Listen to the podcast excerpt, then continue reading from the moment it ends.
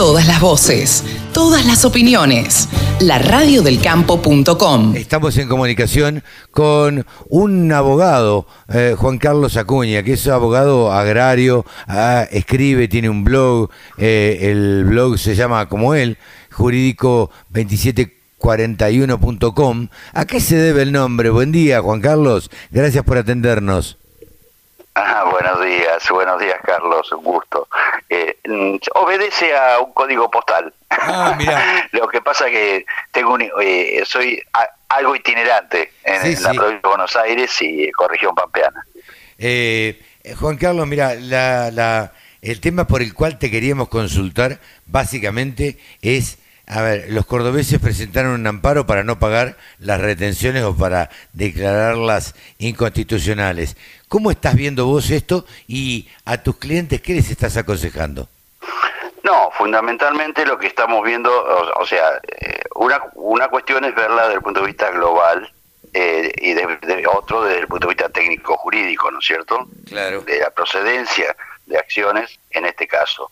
Eh, en Córdoba lo que hasta ahora conozco y voy a ser muy prudente y cauteloso porque no conozco in- a fondo el contenido de la, de la acción planteada, eh, no hay mayores noticias todavía, ha ingresado seguramente en un juzgado federal, porque es una cuestión federal el tema de la derecha de exportaciones, Claro. en la provincia de Córdoba. Hasta lo conocido, se trataría, siempre potencial, de una acción de amparo colectivo, ¿no? Ajá.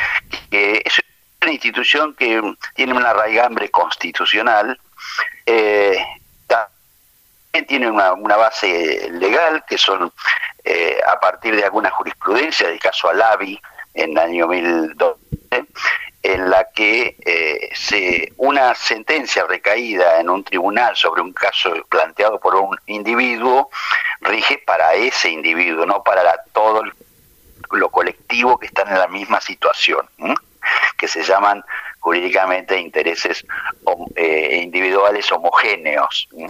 Eh, lo que habría planteado la Sociedad Rural de Jesús María a través de los anticipos del doctor Casaña y sus trabajos con la Sociedad Rural Argentina sería una acción de amparo que no sabemos si también acompañado, creo que también una medida cautelar, eh, dos cuestiones. Una, lo que sería la inconstitucionalidad de los derechos de exportación.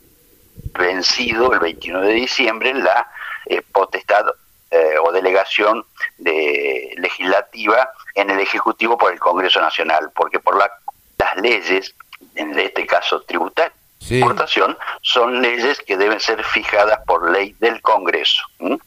El problema sucede porque el código aduanero data del año 1977.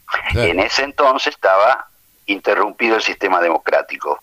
De todas maneras, entonces, es más, ese código aduanero eh, fue sancionado con la fuerza del, del artículo Estatuto de Regularización Nacional, no por la Constitución Nacional, está claro. Bueno, a partir de ahí se eh, empiezan las lecturas de los impactos económicos. Aparentemente podría suceder que el proceso obviamente va a ser algo extenso, más allá de las resoluciones de la primera instancia, que puede ser recurribles ante la Cámara y llegar a la Corte, eh, es posible que en ese interregno eh, se sancione una ley eh, o, o- o se apruebe la ley de presupuesto con esta, mm, vamos a decir, delegación de facultades que la, considero también opinables. O sea, el Congreso debería específicamente pronunciarse sobre un derecho de exportación, sea específico o ad valorem, que es el caso de los productos agrarios. Eh, ahora te pregunto, Sí. hasta aquí analizamos, eh, digamos, lo que sucede en Córdoba, lo que están haciendo eh, en Córdoba. Ahora, ¿cuál es la opinión o, el consejo o la sugerencia que vos les das a, a tus clientes como asesor jurídico en la provincia de Buenos Aires y demás? ¿Y cuál es tu visión, no? Bueno, bien, yo lo que hago es reflexionar junto a ellos, primero, quiénes están legitimados, y aquí se abren una ventana de distintas interpretaciones doctrinarias y jurisprudenciales relacionadas con los derechos de exportación. En algún punto uno puede concebir de que el sujeto tributario para aportarle los derechos de exportación son las exportadoras. Pero no cabe duda que ese importe que depositan en, las cuentas fiscales, obviamente de derechos de exportación, son desplazadas y disminuidas en el precio que recibe el productor agrario, que es el, el, último eslabón eh, es el primer eslabón de producción y el último eslabón de cobrar, vamos a decir, y obviamente es el, real damnificado. Lo que acá aparentemente se ha planteado siempre en términos potenciales es que hay un derecho de incidencia colectivo afectado, que el de los productores agrarios, en donde se le cobra, en este caso, un derecho de, o se le disminuye el precio por un derecho de exportación que deposita los exportadores en las cuentas fiscales, que ya no tendría eh, vigencia legal al haber caducado el 21 de diciembre la potestad delegativa que tenía el Ejecutivo Nacional. Ahora, yo lo que le o sea, la, el consejo que hago es primero, eh, vamos a ver cuál es el destino final de, esta presentación que celebro, obviamente, porque ha instalado el tema en, en, todos los planos, no solamente el jurídico, sino en los planos de la economía, ya la importancia que tienen los derechos de exportaciones agrarios en la economía de este país, en la balanza de pagos, primero. Segundo, el respecto de quién es el legitimado. Y aquí se abren muchas ventanas de interpretación que puede ser que el juez excuse y no se pronuncie sobre el fondo de la inconstitucionalidad de un derecho de exportación sin ley, en este caso, eh, fácticamente, eh, para, en todo caso, eh, abrir solamente que puede rechazar la presentación por falta de legitimación activa. Es decir, que quienes recurren a esta acción no son los directamente eh, eh, legitimados jurídicamente para accionar, si no serían las exportadoras. Esta es una interpretación. Claro. No, la comparto totalmente, pero bueno, es una de las que puede suceder. De manera tal que todo esto de la acción de amparo colectiva es un, es un instituto que creo que ha sido seleccionado luego de haber equipo jurídico que asistió a esta acción, eh, haber evaluado varias estrategias judiciales hasta los fueros y hasta las jurisdicciones en las cuales imponerlo. No puedo expresar más profundidad porque obviamente ya, como dije, prudencia y cautela frente a una acción que todavía no tenemos noticia de su admisión y no hay resolución conocida al momento sobre este tema presentado por Jesús María y otras rurales de Córdoba, ¿eh? no solamente Jesús María. No tengo el listado total, pero creo que son alrededor de 8 o 9 rurales que han hecho o han reproducido la misma acción de amparo colectiva. Eh, estamos charlando con el abogado Juan Carlos Acuña, que se dedica a asesorar empresas en temas agropecuarios. Ahora, te pregunto, yo debo ser mal pensado. Los periodistas en general, cuando preguntamos, tratamos de preguntar eh, siempre eh, buscándole la quinta pata al gato, digamos, porque esa es un poco nuestra función.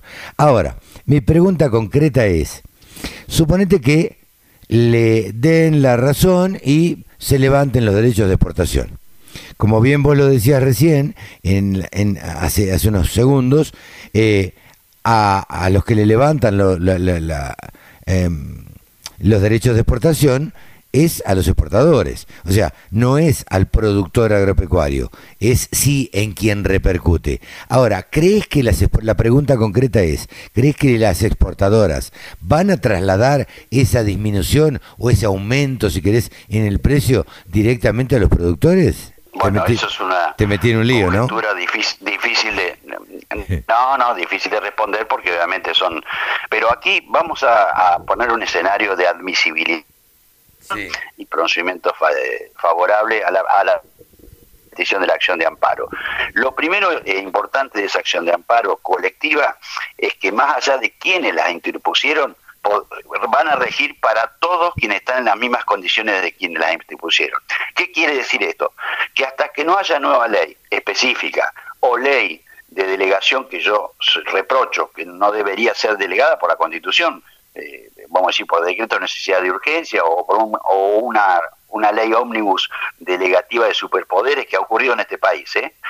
y, no, no, no se han conocido cuestionamientos. Pero lo que ocurre aquí, lo más más importante de quienes accionaron es que desde el 21 de diciembre aquellos que operaron, hicieron operaciones granarias pagando el derecho de exportación, obviamente no pagándolo el productor, sino hasta, hasta que la ley, nueva ley o la ley de presupuesto se sancione aprobando estas facultades o una ley especial, habría en, eh, en, cabeza de estos accionantes colectivamente para todos los que están, aun cuando no hubieran ejercido acción alguna, asistiendo el derecho de repetición. ¿Qué significa hecho?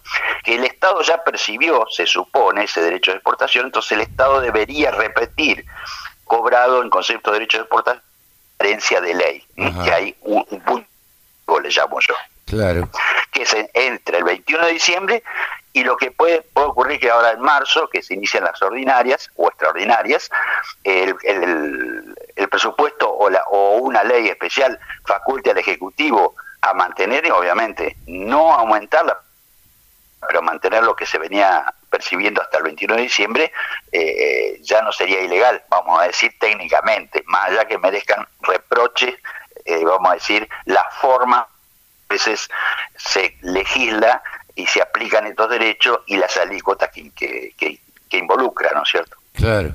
Eh, ¿Y qué crees que, que, que, es lo que va a suceder? Yo sé que vos no tenés la bola de cristal, pero ¿qué crees que es lo que va a suceder ante, ante, ante, ante la situación actual?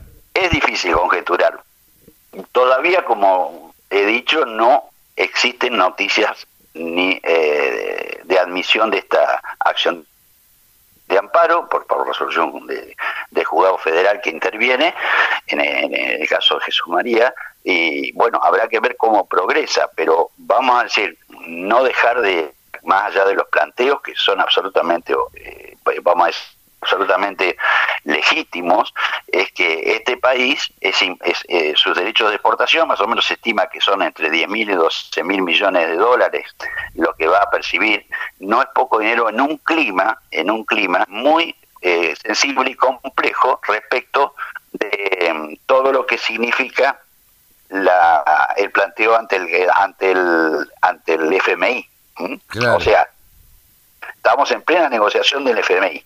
Entonces, eh, esta situación, entiendo yo, si bien no he leído grandes o noticias relacionadas, esto sin duda dentro del gobierno y dentro del staff del, FMI que está aplicado al tema de la deuda, es un factor de incidencia y de dificultad. Estamos hablando de que es un ingreso que no, eh, que, no que va a contar el, este, el Estado Nacional. O sea, sería realmente loco pensar eso.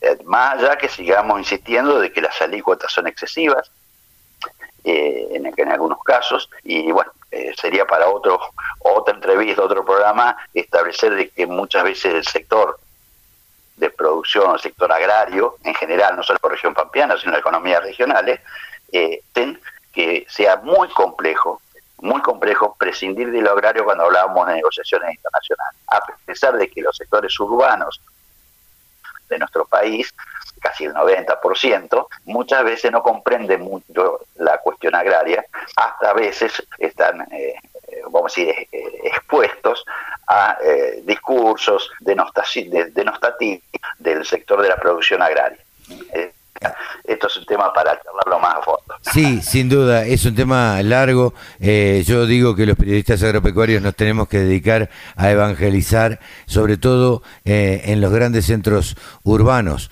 Eh, yo siempre cuento la anécdota y no me gusta ser autorreferencial, pero en el 2008 mi hijo me dijo, uy papá, todo el día hablando de campo. Te imaginas que en esa época el único tema era hablar del conflicto, eh, la 125. Y le dije, hijos, y bueno, abrir la heladera y sacarme un producto que no venga del campo y como bueno buen, como buen adolescente me sacó la mostaza. Le dije hijo esto es una planta son semillas me dice bueno entonces la Coca Cola la Coca Cola tiene fructosa y la y, eso viene del azúcar también de la caña de azúcar le digo con lo cual no tenés un producto que no venga del campo pero bueno eh, la última y no te quiero robar más tiempo Juan Carlos eh, ¿Por qué crees que, la, que toma esta actitud el gobierno cuando el sector más productivo y el sector que más dólares le genera es el campo y tratan de en muchos casos combatir al campo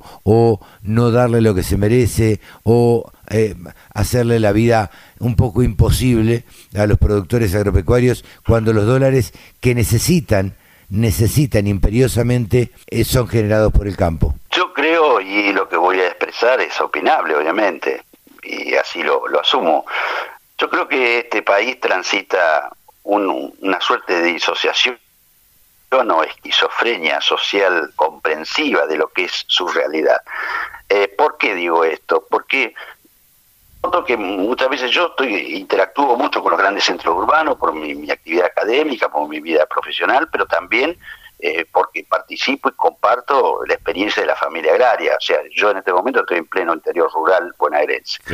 ¿Qué ocurre? Yo cuando veo que hay una cosmovisión ideológica de algunos sectores urbanos. Por ejemplo, me he encontrado con sorpresa. Una diputada mendocina promoviendo la eh, intervención eh, de, una empresa en la ecorregión pampeana, en el caso de Santa Fe Vicentín.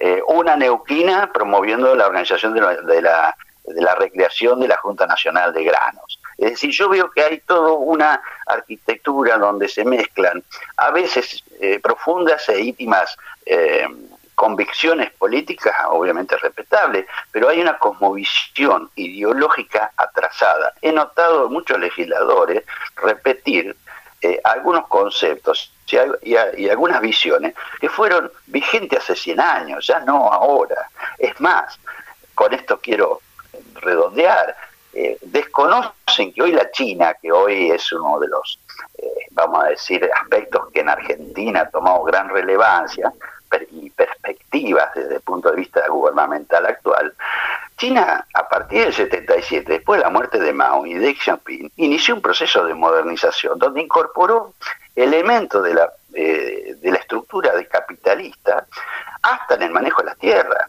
Es decir, hay un desconocimiento, una ignorancia que realmente asombra, asombra. La modernización china, ese proceso iniciado en aquellos entonces de forma gradual, que se inicia, madura en el 2000 y hoy es parte de la Organización Mundial del Comercio China. Es un actor central en el comercio internacional granario y de productos, no solamente de granos, de productos industriales. Es decir, acá demuestran que hay eh, visiones totalmente eh, desactuar. No sé si se cortó. No solamente gubernamentales, sino otras áreas. Sí, digamos que... Hola, hola. A ver, sí, sí, sí, sí, se escucha perfecto, eh, Juan Carlos. Claro, como que estuviéramos atrasando un montón de años, ¿no es cierto? Y queremos ser más comunistas que, que Mao Zedong, y la verdad que eso es medio imposible. Y, y volver a esas viejas recetas que no dieron resultado ni siquiera en los países comunistas. Bueno, se cortó la comunicación con Juan Carlos Acuña, estábamos charlando eh, acerca de este, de este tema, era la última pregunta, así que nos despedimos eh, de Juan Carlos, le agradecemos y ya estaremos charlando en una próxima oportunidad. Saludamos y, y le agradecemos a Juan Carlos Acuña. La información que te interesa, la música que te acompaña. www.laradiodelcampo.com